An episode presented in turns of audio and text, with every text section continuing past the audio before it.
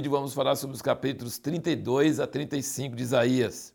Veja os primeiros versículos do capítulo 32. Eis que reinará um rei com justiça e com retidão governarão príncipes. Um varão, um homem, servirá de abrigo contra o vento e um refúgio contra a tempestade, como ribeiros de águas em lugares secos e como a sombra de uma grande penha em terra sedenta. Deu para sentir exatamente a imagem? Uma terra sedenta, um deserto, um sol de lascar, e ele serve como sombra de uma grande pedra. Muito maravilhoso. Refúgio contra a tempestade, ribeiros de água em lugares secos. Mas quem é essa pessoa? Quem é essa solução? É um homem, um rei. E aí fala no versículo 3: Os olhos dos que veem não se ofuscarão, os ouvidos que ouvem escutarão. No capítulo 33, no versículo 17: Os teus olhos verão o rei na sua formosura e verão a terra que se estende em amplidão. No versículo 22, porque o Senhor é o nosso juiz, o Senhor é o nosso legislador, o Senhor é o nosso rei, ele nos salvará. Quem é esse homem misterioso que é a solução de tudo que Isaías sempre fica falando nele? Esse homem misterioso é o Messias. E o que é Messias? Ungido. Em grego é Cristo e em hebraico é Messias. Então, desde a antiguidade, os judeus têm essa imagem, eles sabem que não vai ter solução sem o Messias. Desde a época de Moisés, quando Deus falou com Moisés, você eles não escutam, eles não vão te escutar, eles não vão obedecer a sua lei, eles vão ser amaldiçoados por causa disso. Mas eu vou levantar o profeta como você. A esse eles ouvirão. Então, desde aquela época, todos os profetas estão falando desse homem misterioso que é o Messias e que nós sabemos que é o Senhor Jesus Cristo, filho de Davi, que vai reinar no trono de Davi e que vai trazer a solução para toda a humanidade. E aqui nesse trecho aqui eu quero trazer alguns pontos para você resumir a mensagem de Isaías. Primeiro, ele fala sobre um perigo iminente, um perigo que vai acontecer logo, logo. Nações fortes vindo contra Israel para julgá-los por seus pecados. Esse é o primeiro ponto. Eu vou dar aqui oito pontos. Primeiro ponto é esse: um perigo iminente. Israel vai ser julgado por seus pecados. Deus vai mandar castigo e vai usar nações para castigá-los. Segundo, vai ter uma reação errada de Israel. Eles não vão arrepender. Eles vão buscar socorro no Egito e outros recursos naturais. Terceiro, vai vir juízo forte sobre Israel até que Deus esgota toda a sua ira. Quatro, vai surgir um bebê, um rei, um homem, um renovo de Jessé, um renovo de Davi, que vai restaurar Israel e santificar o nome de Deus. Cinco, apenas um remanescente, um resto de Israel será salvo. 6. Vai haver terrível juízo sobre as nações, assim como houve sobre Israel, vai ser sobre toda a terra. É o tal do dia do Senhor. 7. Jerusalém será exaltado e virá o reino milenar.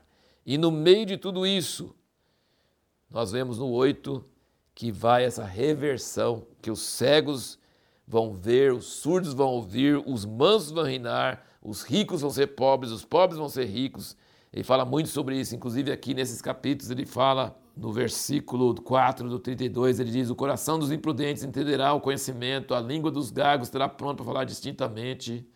No 35, versículo 5 e 6, ele diz: Então os olhos dos cegos serão abertos, os ouvidos dos surdos se desimpedirão. Então o coxo saltará como servo, e a língua do mudo cantará de alegria, porque águas arrebentarão no deserto e ribeiros no ermo. Ele fala no 8: ali haverá uma estrada, um caminho que se chamará o caminho santo, o imundo não passará por ele, mas será para os remidos. Os caminhantes, até mesmo os loucos, nele não errarão. E, então ele, ele fala muito aqui em Isaías, ele fala sobre esse negócio de abrir os olhos dos cegos, de abrir os ouvidos dos surdos, de levantar os mansos, de libertar os, os oprimidos e os pobres.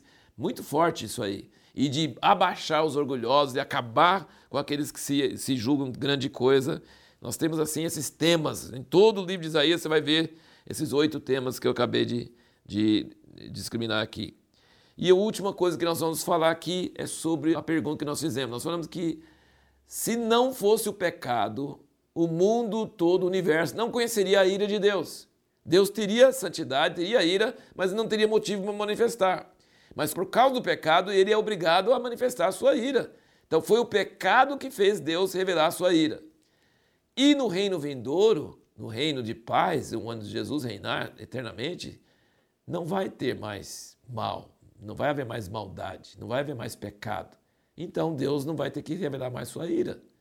Mas olha o versículo 5 e 6 do 33, ele diz: O Senhor é exaltado, pois habita nas alturas, encheu a Sião de retidão e justiça.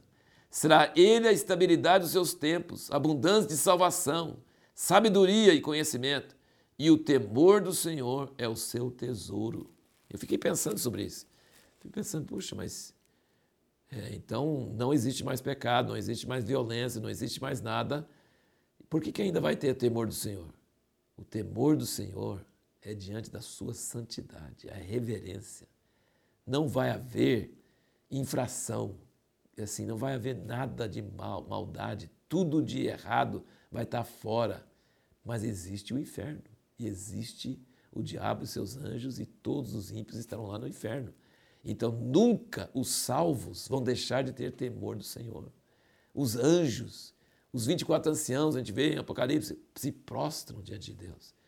Jesus tinha o temor do Senhor. O temor do Senhor não é uma coisa errada, não é uma coisa ruim. O temor do Senhor é uma coisa boa, saudável.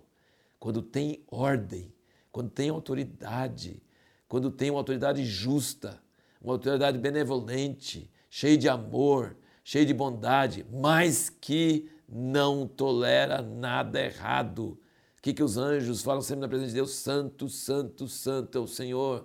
Então nunca é uma coisa, sabe, aquele amor meloso, aquela coisa assim que permite qualquer coisa, que é, que, aquele, sabe, é tipo avô. Avô, você pode fazer qualquer coisa que não está nem aí.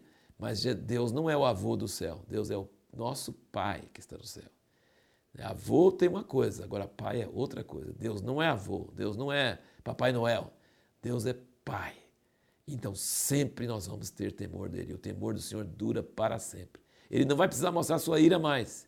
A ira dele está totalmente lá no inferno, com os que fizeram mal, com os que revoltaram contra ele. Nunca mais vai haver pecado, nunca vai haver mais maldade, mas vai haver o temor do Senhor será o seu tesouro. Eu espero que você consiga entender um pouquinho do que eu quis passar aqui, porque é, é, é uma, é um mistério, né? uma coisa tremenda. Deus é cheio de amor, mas é um amor que tem ciúme, é um amor que é santo, um amor que não tolera coisa errada. E ele não vai precisar de revelar sua ira, seu ciúme, mas isso vai estar presente. Ele nunca muda e nós vamos sentir eternamente esse santo temor. E é isso que não vai permitir o mal entrar mais na terra, no universo. Né? Ele permitiu entrar para revelar o seu, sua ira, mas ele nunca mais vai precisar de mostrar sua ira. E agora, para o próximo vídeo, nós temos é, o episódio Senaqueribe vindo contra o rei da Síria, vindo contra Ezequias. Nós já lemos sobre isso em Crônicas. Nós vamos ler novamente aqui no livro de Isaías. E a pergunta é: o que, que traz a intervenção miraculosa de Deus? O que, que faz Deus nos livrar miraculosamente?